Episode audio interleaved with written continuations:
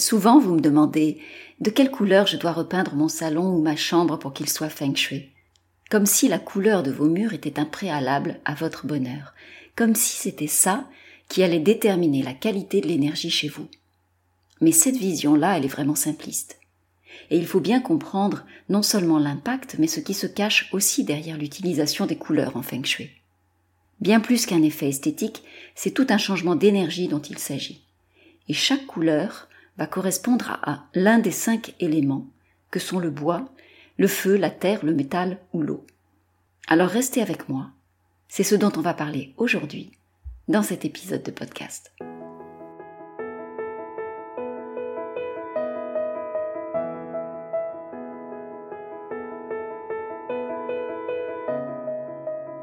Bienvenue à la maison, bienvenue chez toi. Je suis tellement heureuse de t'accueillir ici dans cet espace, ce podcast qui vient mettre de l'énergie dans ta maison et dans ta vie. Je suis Valérie Fayolle, experte en feng shui de l'habitat, et j'ai à cœur de te partager chaque semaine tous mes conseils pour faire de ta maison un havre de paix et de vitalité. J'espère que tu trouveras ici des réponses à tes questions, des solutions, de l'inspiration aussi, et tellement plus encore. Bonjour à tous et bienvenue à la maison. Alors aujourd'hui on va parler des couleurs et on va aussi parler des cinq éléments en feng shui. De quelle couleur je dois repeindre mes murs? C'est vraiment une question récurrente. Peut-être que vous vous la posez aussi, peut-être que c'est aussi cette question-là d'ailleurs qui vous a amené à découvrir le feng shui. Donc en soi c'est une belle question. Mais il y a derrière, souvent il y a des peurs derrière cette question. Parce que quand vous me la posez, il y a la crainte de vous tromper. Si je me trompe de couleur, est-ce que ma maison ne sera pas feng shui? Si je me trompe de couleur, est-ce que je vais avoir une maison qui ne va pas me supporter, qui ne va pas me soutenir? Est-ce que si je me trompe de couleur, le ciel va me tomber sur la tête? Comme si la couleur était la pièce maîtresse en feng shui, comme si c'était l'élément déterminant qui allait qualifier vraiment la qualité de votre bien-être, la qualité de votre bonheur chez vous. Alors j'aimerais rétablir un peu de vérité sur ce sujet pour vous aider à lâcher votre peur de mal faire et pour que vous puissiez choisir la couleur de vos murs avec beaucoup plus de sérénité. J'aimerais vraiment d'abord revenir sur cette peur de se tromper, parce qu'elle est vraiment très présente chez beaucoup de personnes qui découvrent le feng shui. Et ça, c'est vraiment dommage. Parce que le feng shui, c'est tout sauf ça. C'est tout sauf de la peur, c'est tout sauf de l'appréhension. Le feng shui n'est pas là pour vous enfermer, n'est pas là pour vous enfermer dans des croyances, dans des superstitions non plus. Et si vous avez des peurs, c'est tout sauf du feng shui. Le feng shui, c'est mouvement. Le feng shui, c'est du, c'est vraiment de, la fluidité, c'est de la souplesse. Alors que la peur, elle vient mettre du figement, elle vient mettre de la crispation, elle vient mettre de l'immobilisme. Et c'est vraiment important de comprendre que si vous êtes dans la peur, vous n'êtes pas disponible, en fait, pour mettre en place du feng shui, pour aborder le feng shui, pour apprendre le feng shui. Je vais vous partager l'histoire d'une de mes clientes que j'accompagnais dernièrement et elle n'osait pas mettre de couleur chez elle parce qu'elle avait peur de se tromper. Donc elle avait euh, tous ses murs, elle avait repeint tous ses murs en blanc, de façon neutre, pensait-elle, ce qui n'était pas le cas, mais elle avait mis tous ses murs en blanc, elle avait accroché aucun tableau, et ça faisait en fait depuis des années qu'elle était dans cet environnement-là qui ne lui plaisait pas. Elle n'aime pas le blanc, elle n'aimait pas le blanc. Donc elle était dans cet environnement, elle savait que c'était pas ok pour elle, elle savait que c'était inconfortable, mais elle préférait rester dans cet inconfort, dans cet environnement qui ne lui plaisait pas mais qui lui paraissait neutre, par peur de se tromper. Donc là, il y a un vrai paradoxe. Vous voyez le paradoxe qu'il y a derrière, c'est-à-dire que la peur de se tromper l'amenait à choisir l'inconfort, plutôt que d'aller vers l'expérience, plutôt que d'aller vers l'essai, plutôt que d'aller vers la découverte. Et là, il y a vraiment un paradoxe, parce que cette peur de vous tromper vous met souvent dans l'immobilisme, dans le non-choix, dans cet espace où vous n'allez pas oser prendre une direction plutôt qu'une autre. Alors mon conseil, ça va être faites, faites. Plutôt que de ne rien faire par peur de vous tromper, mettez-vous en action, choisissez une couleur. Le ciel ne va pas vous tomber sur la tête parce que vous mettez une couleur sur vos murs plutôt qu'une autre. Et ça, c'est vraiment important de dépasser ce premier stade du figement, j'ai envie de dire, pour euh, désacraliser un peu ce qu'il y a autour des couleurs. Parce qu'il y a là aussi une deuxième croyance que je voudrais démonter avec vous aujourd'hui, c'est qu'en fait, contrairement peut-être à ce que vous pensez ou à ce que vous avez lu ou entendu autour de vous, les couleurs n'ont que peu d'impact en feng shui. Ce n'est pas du tout un élément déterminant en feng shui. J'aimerais que vous l'entendiez ça parce que euh, comme c'est la première question avec laquelle vous vous tournez vers moi en général ou souvent, il y a vraiment beaucoup de croyances autour de ça. Alors je ne dis pas que les couleurs n'ont pas d'importance. Bien sûr qu'elles ont de l'importance, mais elles n'ont pas le poids que vous pensez, ou en tout cas le poids que vous leur attribuez. Et puis bien sûr la colorimétrie vient nous dire quelque chose. Les ambiances que vous allez créer chez vous à travers les couleurs vont jouer sur votre bien-être, mais ce n'est pas du feng shui ça va être de la décoration d'intérieur, ça va être euh, de l'ambiancement, mais c'est pas le même domaine. Vous n'allez pas jouer sur la fréquence énergétique et sur le feng shui de votre maison de la même façon. D'accord? Donc départissez-vous du lien automatique que vous faites entre couleur et feng shui parce que les couleurs de vos murs n'ont que peu d'impact en feng shui. Mais alors, quelle est la véritable signification des couleurs en feng shui? En fait, chaque couleur est associé à l'un des cinq éléments, le feu, la terre, le métal, l'eau ou le bois. Et donc le feu, par exemple, va être associé à toute la colorimétrie qui va être euh, déclinée autour du rouge, le rouge, le orangé. La terre, on va plutôt être dans des ocres, des couleurs, des, tons ocres. Le métal, ça va être tout ce qui va être le blanc, l'argenté, le, doré. L'élément eau, lui, va être associé euh, à tout ce qui va être la couleur euh, noire, les bleus foncés les couleurs profondes. Et le bois, on va être plutôt dans des colorimétries associées au vert. Donc, vous voyez qu'il y a effectivement un lien entre ces éléments-là et euh, les couleurs. Mais ce ne sont pas que des couleurs. Les cinq éléments que je viens de qualifier, en fait, c'est une métaphore, c'est une image pour venir euh, qualifier, pour venir identifier un certain type d'énergie. L'énergie du bois, par exemple, ça va être une énergie de croissance. Alors je fais court, hein, parce qu'il y a beaucoup de nuances, mais pour résumer, ça va être une énergie de croissance. L'énergie du feu, ça va être une énergie d'élévation. Euh, il va y avoir de la joie derrière le feu aussi. L'énergie de la terre, ça va être une énergie qui est plus lente, ça va être une énergie d'ancrage, ça va être une énergie plus profonde, plus lourde. Voilà, donc vous voyez, c'est vraiment euh, ces énergies-là qui se cachent derrière chacun des cinq éléments. Et donc quand on vient mettre une couleur dans sa maison, c'est un petit peu de cette énergie qu'on vient activer en feng shui. Mais honnêtement, c'est très marginal.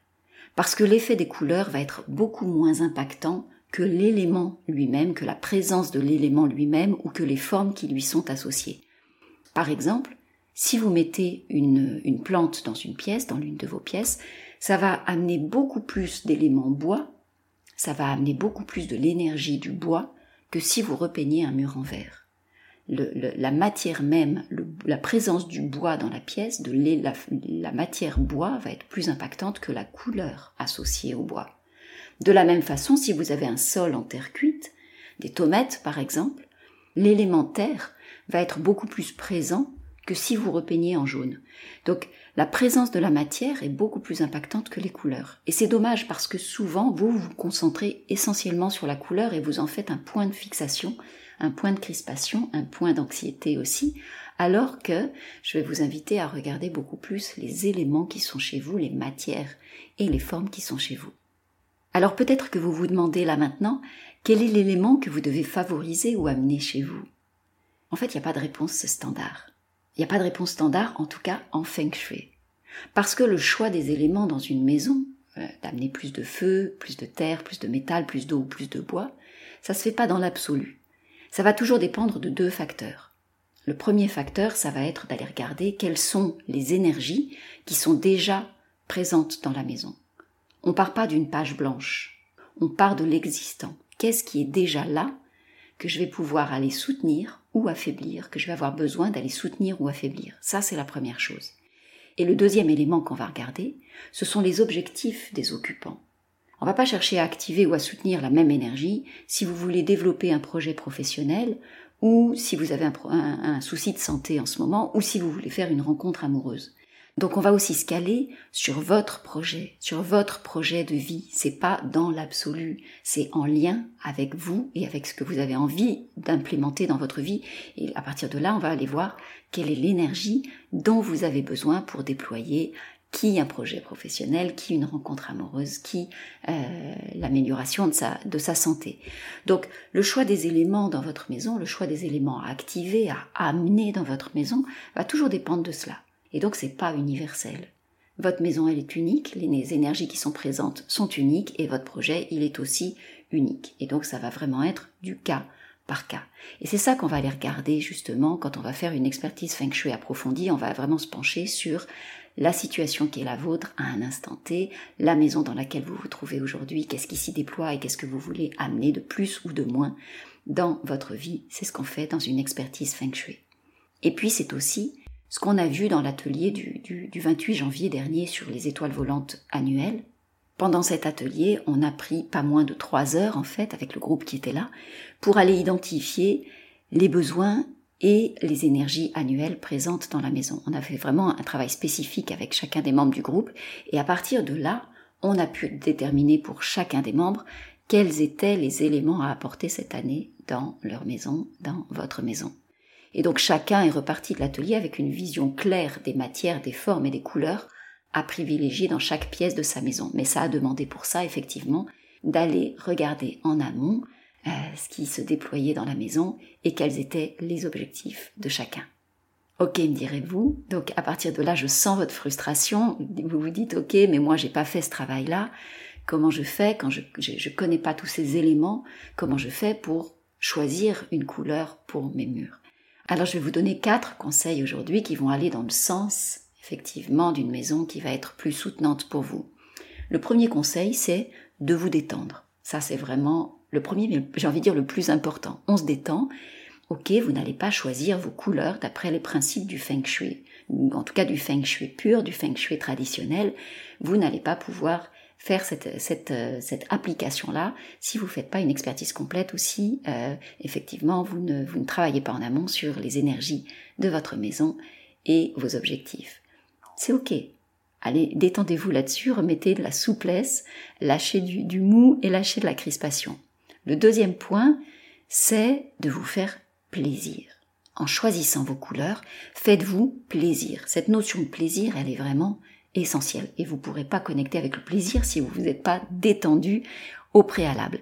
Mais vraiment, faites-vous plaisir parce que tout ce qui va vous mettre en joie dans votre maison, ça va être bon pour vous.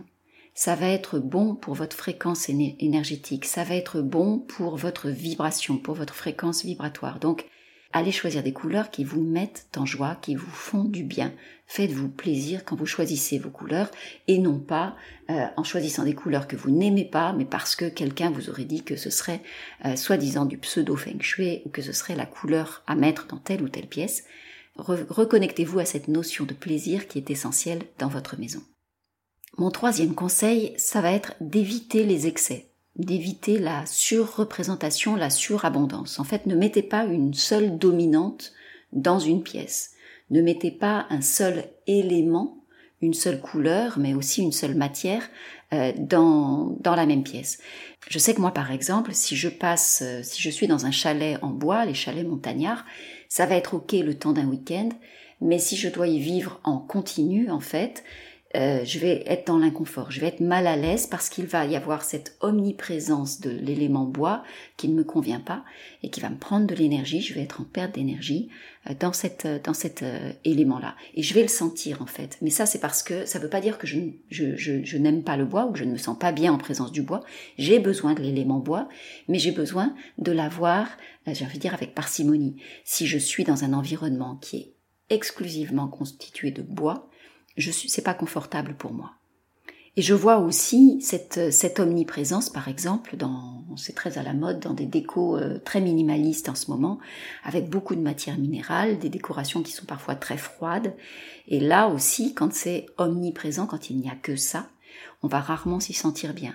Encore une fois, c'est pas l'élément lui-même qui est en cause, en fait, c'est son omniprésence, c'est sa surreprésentation, c'est le fait qu'il n'y ait que ça dans, la pièce qui crée le malaise, l'inconfort et en fait qui crée le déséquilibre énergétique. Donc je vais plutôt vous inviter à jouer aussi avec les pièces de mobilier, les éléments de déco pour nuancer en fait les, la présence d'un élément à travers les couleurs, mais pas que, à travers les formes aussi, à travers les matières. Il n'y a pas que la peinture hein, pour, pour amener un élément, encore une fois, dans, dans, dans votre maison. Je vous l'ai dit, la, la, la, peinture, la couleur, en fait, n'est qu'un élément mineur. Donc vraiment, euh, allez jouer euh, avec la, la, la, diversité des éléments dans chaque pièce. Vous serez sûr à ce moment-là que vous n'allez pas, euh, j'ai envie de dire, vous tromper, j'aime pas ce mot, mais euh, en tout cas euh, être dans la surreprésentation d'un élément si vous êtes dans des choses qui sont plus nuancées. Et puis mon quatrième conseil, ça va être d'appliquer simplement le principe du yin et du yang, c'est-à-dire d'aller mettre des couleurs qui vont être douces dans des pièces de repos, des couleurs qui vont être plus, plus accueillantes, plus tempérées, dans des pièces de repos comme la chambre, comme euh, une pièce de méditation, un bureau, si c'est une pièce où vous avez besoin de beaucoup de concentration, et en revanche, vous allez mettre des couleurs qui vont être plus soutenues dans les pièces qui sont plus destinées à de l'action, comme, euh, comme la cuisine par exemple, la pièce de vie, ou euh, bah, votre bureau aussi, si vous êtes dans une activité qui est euh, moins, qui demande moins de concentration, mais qui est plus tournée vers l'extérieur, qui est plus une action de communication. Donc là, vous allez mettre des, des couleurs qui vont être plus soutenues, plus yang, plus dans l'action dans et tournées vers l'extérieur. Donc avec ces quatre principes directeurs qui vont être 1. de vous détendre, 2. de vous faire plaisir, 3. d'éviter les excès et l'omniprésence d'un élément, et 4. d'appliquer les principes du yin et du yang en choisissant vos couleurs, là vous allez pouvoir créer un univers qui va vraiment vous soutenir dans votre maison. Alors peut-être qu'il ne répondra pas au principe du feng shui parce que vous n'aurez pas les connaissances de base pour ça, mais est-ce que votre objectif c'est pas d'abord de vous sentir bien chez vous, d'avoir envie de vous y reposer, d'avoir envie d'y rentrer le soir, d'avoir envie de vous y détendre? Et ça c'est vraiment ces quatre conseils que je vous ai donnés qui vont vraiment vous permettre d'aller dans ce sens-là, bien plus que de vouloir appliquer des recettes toutes faites selon un pseudo feng shui qui fait va venir générer plus d'anxiété qu'autre chose. Et si vraiment vous voulez une maison qui réponde aux principes du Feng Shui, alors vous pouvez tout à fait faire appel à un expert Feng Shui qui saura euh, vous indiquer quels sont les endroits dans votre maison qui vont être vraiment soutenants pour vous et comment vous pouvez activer toutes ces belles énergies dans votre maison. Et sinon, sortez vraiment de cette peur de mal faire, faites-vous plaisir en choisissant vos couleurs, ne cherchez pas la perfection, cherchez d'abord ce qui vous fait du bien. Voilà mes amis pour ce que je voulais vous partager aujourd'hui. J'espère que vous y avez trouvé de la valeur pour vous, pour votre maison. J'espère que vous aurez euh, plus d'apaisement en choisissant vos couleurs la prochaine fois que vous aurez envie de repeindre vos murs. Et puis si vous avez envie d'avoir accès au replay sur l'atelier des étoiles volantes dont je vous ai parlé, pendant cet épisode, il est encore disponible jusque fin février, fin février 2024, donc vous pouvez m'envoyer un mail à contact at et je vous enverrai le lien pour vous inscrire. Dans le prochain épisode, on va parler d'un tout autre sujet. On va parler d'amour.